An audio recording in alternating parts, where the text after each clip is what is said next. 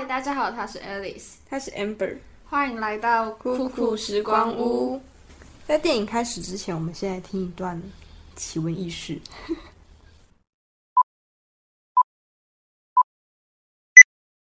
核弹在各地爆发，全世界的人类都遭到癌症侵袭。此次灾害后，有一群人提倡要以健康为主要目标，重新建构世界。于是，一个以健康为宗旨的组织取代了政府，健康监控系统也由此产生。由于所有政策皆是以健康为宗旨实施，使得整个社会变成最祥和、最美好的世界。疾病因为健康监控系统而消失，个人身体变成共有资源，所有人都健康长寿、和平友爱。感谢今天的奇闻异事播报员刚志的播报。刚才刚志所播报的内容是电影《和谐中的世界观》。在电影中，全世界因为战争，所以国家跟国家之间开始互丢核弹，导致地球上大部分人都死了。可是活着的人也没有比较好，因为环境被污染，所以很多人都得到了癌症，几乎是全部。幸存的人叫这个世界集合灾为大灾祸。就是很大的灾难、很大的祸害的那个意思。我这边插播一下，其实《和谐》这部电影它是由小说改编的，小说是三部曲，是一个作家叫伊藤计划写的。如果想要知道为什么全世界开始互丢核弹，就请大家去看第一部曲，叫做《虐杀器官》。大这边就先不爆雷了。嗯，好，我们回到正题，大灾祸差点让人类灭亡。幸存的人觉得，嗯，这样真的不行，所以他们就组成了一个生命至上、健康至上的行政单位。这个组织叫做生府，生是生命的生，府是政府的府。生应该蛮好理解嘛，因为是生命至上。那这个生府其实就像政府那样子。只是他们最在乎的是人类的存亡，不是钱。嗯嗯嗯嗯嗯，好好，生府这个单位其实真的是蛮厉害的，他们有很多黑科技。嗯，如果你们有兴趣的话，可以去看一下电影。好，那生府他们去维持整个社会健康的关键是一个叫 Watch Me 的健康监控系统，是就是看我看我看我的英文 Watch 跟 Me。同时，它会配合一个药物精制系统，这个就是一个配药的机器。嗯哼，那生府的人民们，他们都有装这个装置，就有装 Watch Me。那 Watch Me 的功能，它就是可以诊断跟分析人体的状况。举例来说，如果头晕的话，Watch Me 它就会透过特殊的隐形眼镜投射出虚拟影像，很很神很神吧？告诉你为什么会头晕啊，然后还有各种身体素质也都可以。很清楚的掌握，如果有需要吃什么药或补充什么营养品，就是药物精制系统也是到处都有。它是它是一个机器，然后它可以跟 Watch Me 联动，可以帮每个人精准的调配，就是他们需要的药物跟营养品。家家都有一台啦，所以对对对，到处都可以，就是满大街啊。对。那为了健康，其实生府提供给人民的工具是非常完善的。大部分人都会好好的善用这些工具，因为他们知道维持身体健康是他们的责任。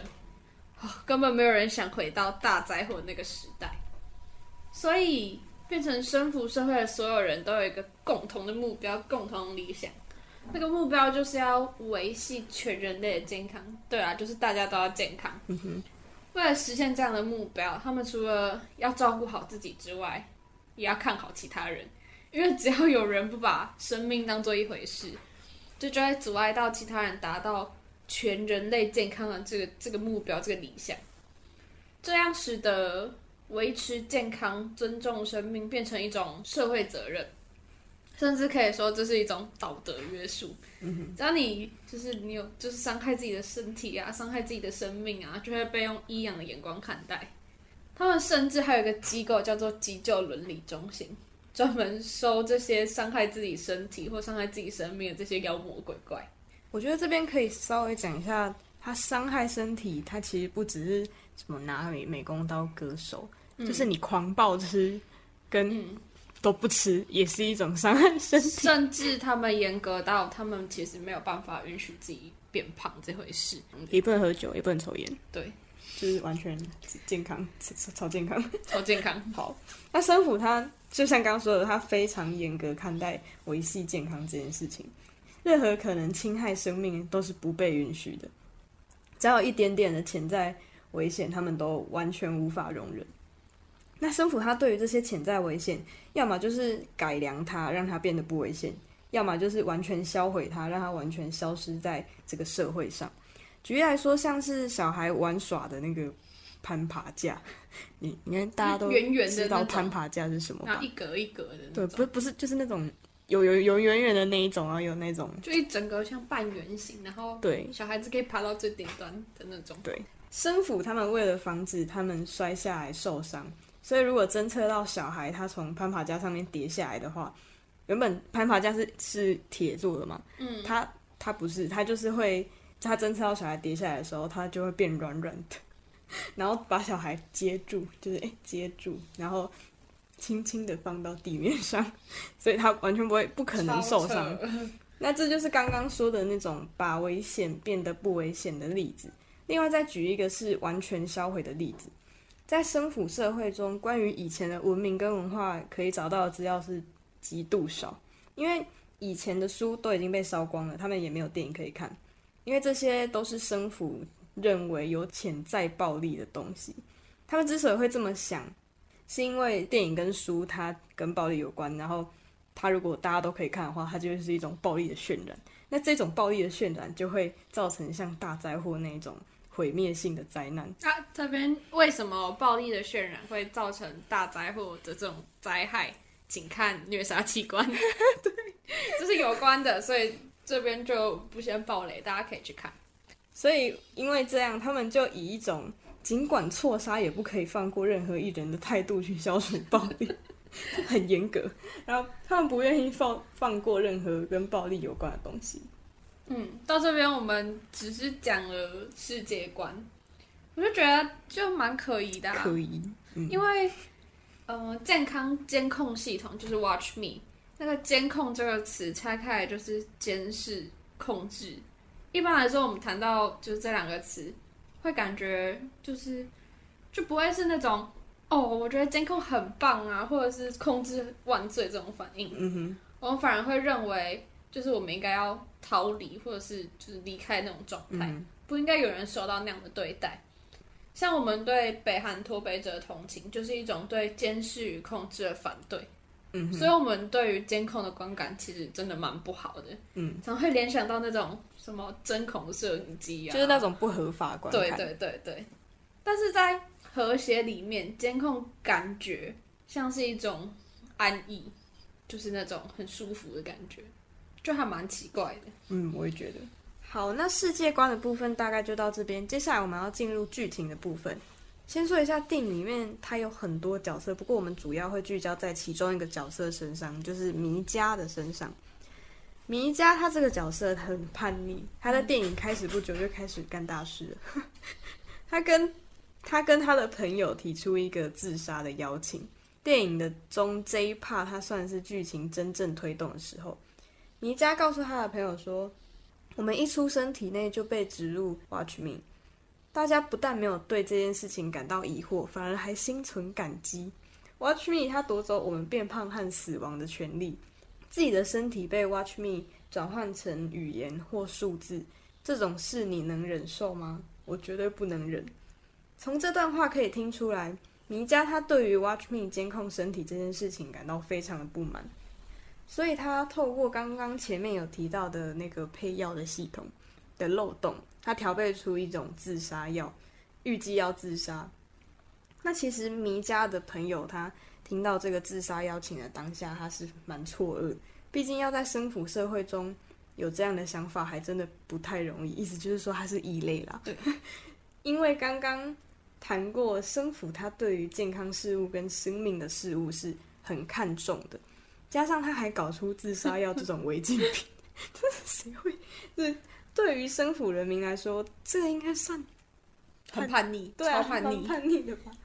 对呀、而米迦之所以可以在一个对于维护生命如此重视的世界中，还用自杀这么强烈的做法反抗，这跟他的过去有关。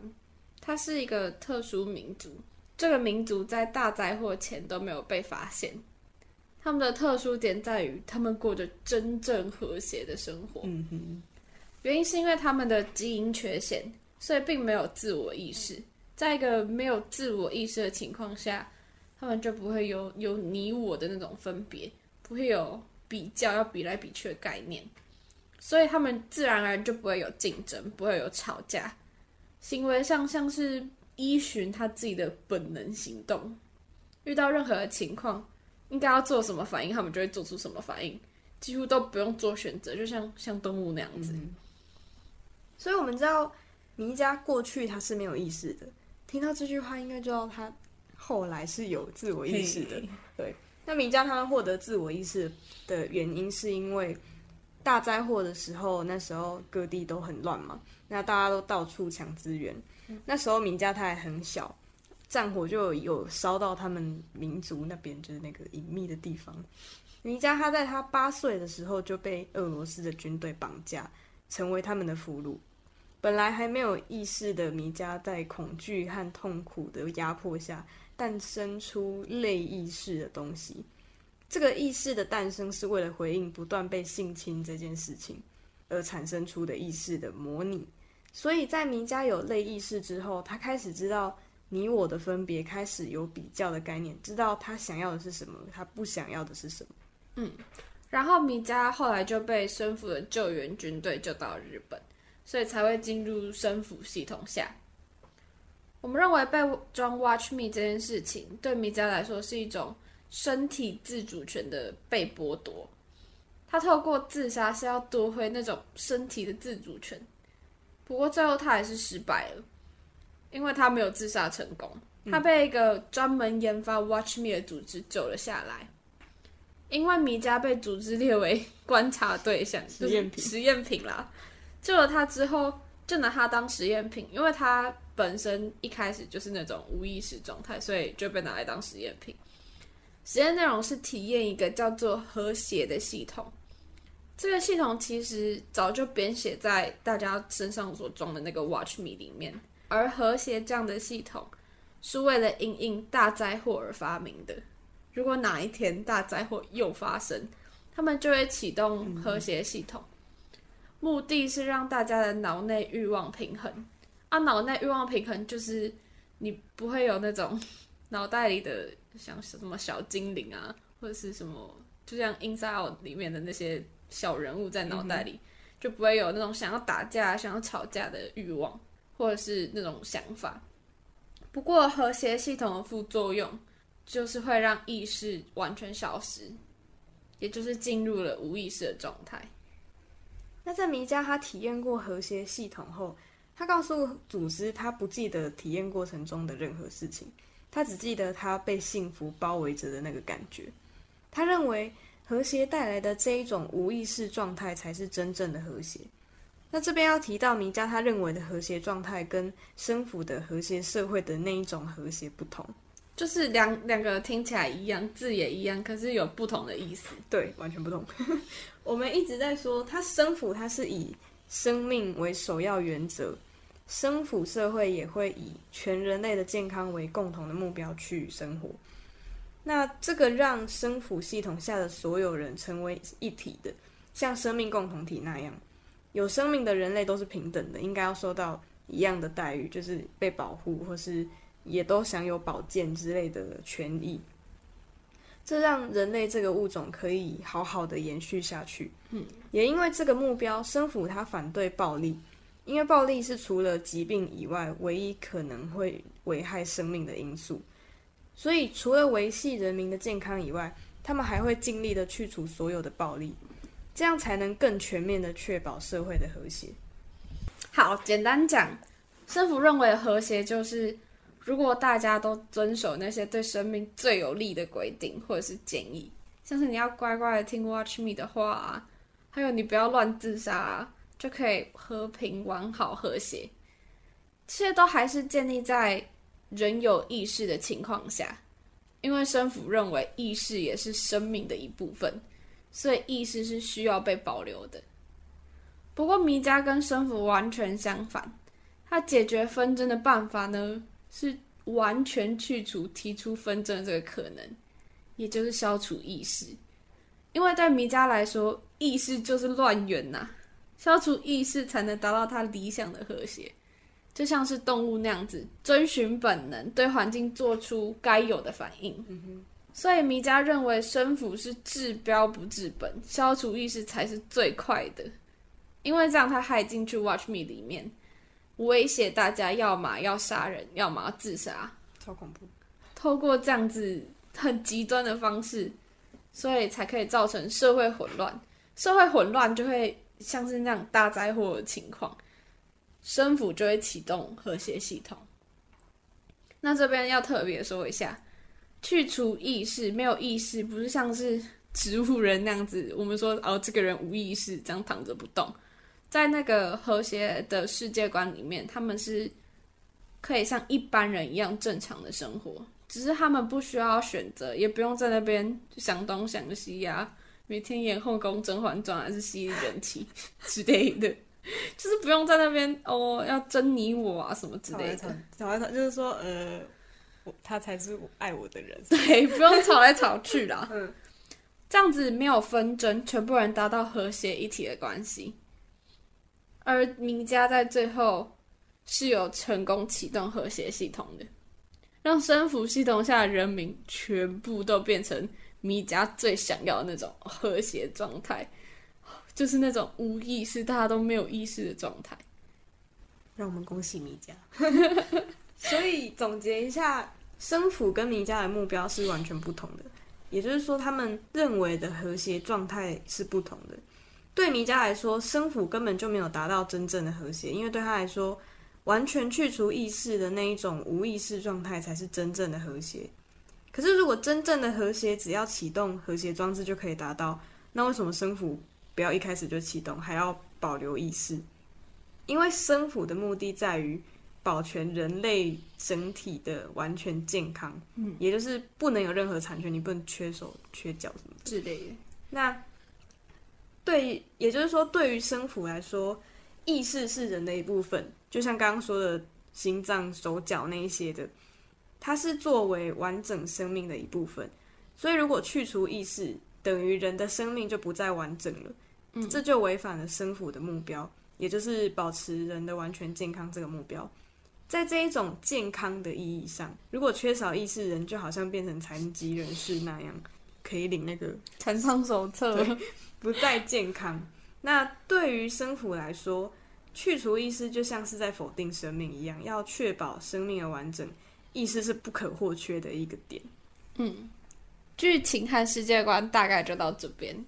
接下来我们会进入最精彩的议题讨论，敬请期待。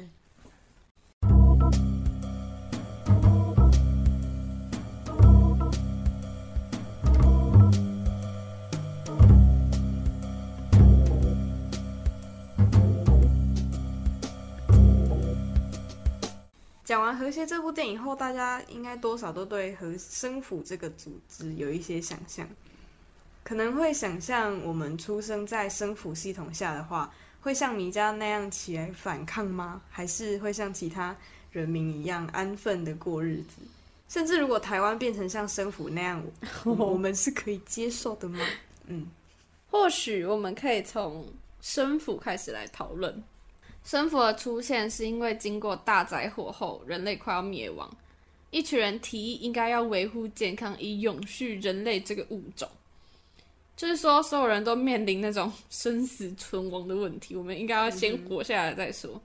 在这个情况下，大部分人都会都会应该会同意建立生府了。对，所以我们推测，一开始生府为了大家的健康，所以以一个有病就治病的概念去治理这个嗯国家，就是这个健康是这样子。不过一开始还是以传统的医疗方式在进行，像是定期回诊啊。检查身体啊，定期去拿药啊。可是尽管生福他这么卖力的在救人，受到核灾影响而得到癌症的人数这么多，医疗根本来不及也顾不及。如果套到台湾来说的话，可能会更有感。你可以想象一下，如果全台湾的人都得癌症，医疗系统会怎么样？现在没有怎么样，医院的人都已经快过劳死了。就是癌症这种需要长期监控的疾病，所有人都得了，那还得了？这医疗直接瘫痪啊！电影中为了应应这种医疗爆炸的情况，Watch Me 被发明，如此可以舒缓医疗爆炸的情形，还能更完善的对病人进行治疗。到更后来，情况因为 Watch Me 有所改变，为了维持这个良好的状况，干脆让没生病的人也装啊，就是就是大家都很健康啊，大家都装，对啊。就大家都健康啊。可以好好的监测全人民的身体状况，因为你不要忘记，生活是健康至上的政府机关。对，嗯。那为了更完善的要照顾大家的健康，他们就对暴力的事物开始进行管制。神府社会中是不会有书籍、电影，还有其他旧时代相关的事物的。也就是说，除了生府提供的那些知识之外，那些知识就是有关健康啊、维系基本生活知识之外，他们几乎不太可能获取其他的知识。好，所以生府以两个方面着手在进行健康的努力，一个是监测身体，一个是管制暴力。先拿监测身体这件事来说好了，生府那一种方式会让我觉得嗯蛮恐怖的。你说在生病的人身上装监控系统，我还能理解，因为现在我们也有很类似这样的做法，像是医院的心电图、血氧之类的，就是一种监控系统。那是为了监控病情，为了能及时救治。可是你说要在我身上装一个随时监控我身体的东西，我就会觉得有点怪，会让我觉得你你是要及时及时救助我什么，我又没怎样。况且这样子，我的身体任何状况都会被知道，嗯，月经来就会被知道了。对好像这些身体状况都不属于我，我的身体就就好像不是我的事情，而是生府的事情，是所有人的事情。我变得没有隐私，也好像没有掌握自己身体的立场。再来，师傅为了更好的控制大家的健康，在宝宝刚出生的时候就帮他装上 Watch Me，从出生到死亡，身体的各个数值都会转换成某种代码，记录在机器内，直到你死亡。还有，就像你刚刚所说的，身体好像不属于自己的，是生服的事，是所有人的事。嗯，你会觉得奇怪，但生服的人民不会这样觉得，因为他们他们从小就在那种这样的教育环境，这样的对啊，潜移默化这样长大，大家觉得哦，如果这个不是不是生服，就是不是他们的事情，他们还觉得哦，你好奇怪哦，这样。嗯，而他们的理想也都是要以全人类都要身体健康为目标，嗯，所以身体会变成全人类的共有财产是非常正常的。还因为这样，必须要好好的照顾好自己的身体。那前面有说，照顾身体最好的方式就是你要乖乖听 Watch Me 给的指引，嗯哼，因为他是权威，他是专家，他是不会出错的东西。它我就是政府公认的啊、对啊，它是全世界大家都很公认的东西，它很厉害。嗯，我们会觉得专家的话不会错，这个东西不会错，我们就会把这个控制权交给他人。某种程度上，其实是很幸福的，因为如果你就是出了什么事，我都可以不用负责啊，我也不用觉得担心啊。就像我们会觉得那种小朋友很幸福一样，嗯，因为只要小孩犯错，大家都会觉得，哎呦，他还小啦，他不懂啦，然后我们就会放过他，去找他的父母算账。于是辛苦的人就是那个要负责的人，就是我们刚刚举例的，就是家长。所以把控制权交给别人，就是推卸责任、逃避选择这种痛苦。于是我们就会进入舒适圈的状态。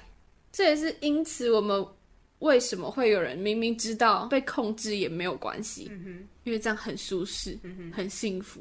嗯哼。那接下来讨论暴力的管制这件事情，在生普社会中不会有书籍、电影，还有其他旧时代相关事物。这个刚前面说过。那要举更确切的例子的话，就像是，就是就是说，哦，你没有小说可以看，你没有 YouTube 可以看，没有 Netflix，没有 Disney Plus，没有电影，没有动森可以玩。那这些东西有别于我们所习惯的、所上手的东西，也就是那些不会想太多的日常生活，像工作或上课等等，他们是有的各种可能的。这也是为什么会有人说，生活啊不能只有工作，因为工作会做习惯，会上手。久而久之，我们就会陷入那种无意识或者是小孩子被控制的那种状态。我们会注意到，这并不是因为有个有阴谋的政府才形成的那种控制，而是受到工作所所控制。但是也不是一定是套用在工作上啊。我们想要表达的是，这个控制是无所不在的。陷入这种状态的我们是没有引发思考的可能的。因为所有事情都一如往常，没有特别奇怪、特别引起注意的地方。但这时，电影、小说、podcast、运动、宠物、社交等等这些外部的刺激就非常重要。它能让我们的思考路径有分叉，把我们从无意识解放出来，让我们可以运用自我意识，使原先有一条思考路径变成很多条的可能。所以，透过前面所说的，我们甚至可以大胆的猜测，电影想带给我们这样的观点：只要有两股力量之间的交流对抗，我们就有可能从被控制的状态中脱离，嗯，从而获得自由，也就夺回了自我意识。像是名家原本在他的民族过得好好的，但是被俄罗斯军团绑架之后，他的自由受到迫害。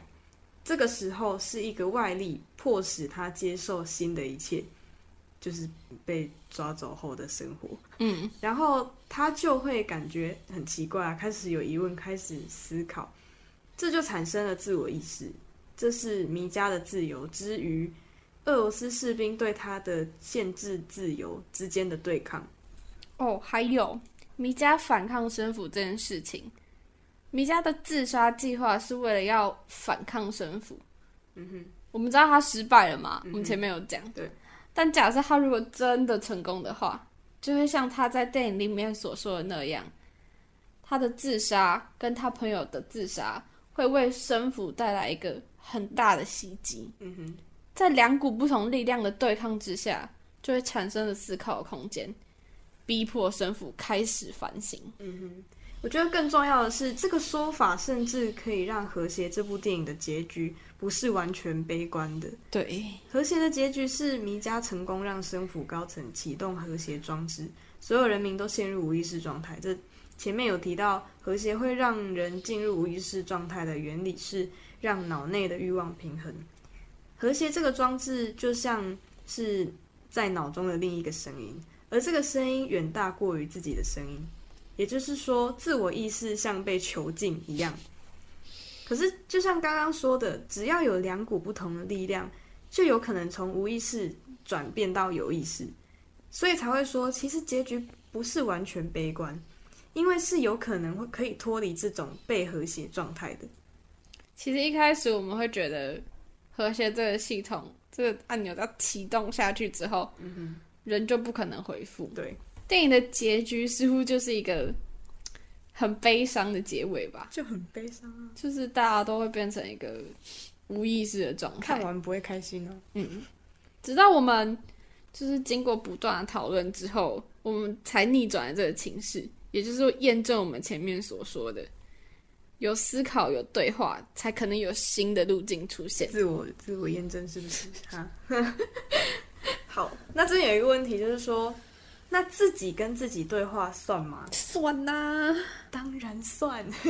当你在跟自己对话的时候，你会问自己问题，开始想一些正反方意见，或是设想各种不同的可能，这就形成了两股力量的交流对抗。好，那我们在这边稍微做一个小结：当我们进入一个秩序，并且服从，久而久之就会习惯，就不会去多想什么。也就形成了一个舒适圈。我们进入了无意识状态，也就不自觉的受到控制、受到保护。但是，也不是所有的控制跟保护都不好啊。某种程度上的被保护是可以被接受的，像是红绿灯、失业补助金、社会福利等等的，这是一个舒适圈，但也不是完全的坏，因为某种程度上的秩序或是控制是必要的，它帮助我们达到好的生活。透过这些例子，我们可以发现，有某些限制保护我们是可以接受的，但有某些我们却不行。举例来说。六分钟护一生是政府提供的福利，要不要使用是每个人的自由。可是如果有一天政府规定每个人都一定要做六分钟护医生的检查，并且要做身家调查的话，我们就会觉得很不行啊，怪啊，因为这个会严重侵害我们的隐私权，这是不能被接受的。不过我们这边的重点不是要讨论哪些可以，哪些不行，哪些好，哪些不好，因为假如我们讨论。这一件事情的话，最后还是得列出一个清单。这只是建立了另一个新的秩序，好让大家可以遵守。所以你就只是建立了一个新的舒适圈而已。哦，我刚你讲到六分钟呼吁声，我还想到一个，就是现在最流行的东西——嗯口罩争议。嗯哼，台湾在防疫方面比起其他国家，好像做的还不错。嗯哼。大家要该做什么就做什么，十连制啊，戴口罩啊，酒精消毒啊之类的。但是在欧洲许多国家，在一开始或者是在其中的时候，会有反口罩的抗议。嗯，难道他们很想得病？不是嘛？对啊，想也知道不是嘛。而是他们认为这些措施侵害了他们的自由。尽管这种做法其实是对疾病的监控，不是针对那种个人的监控。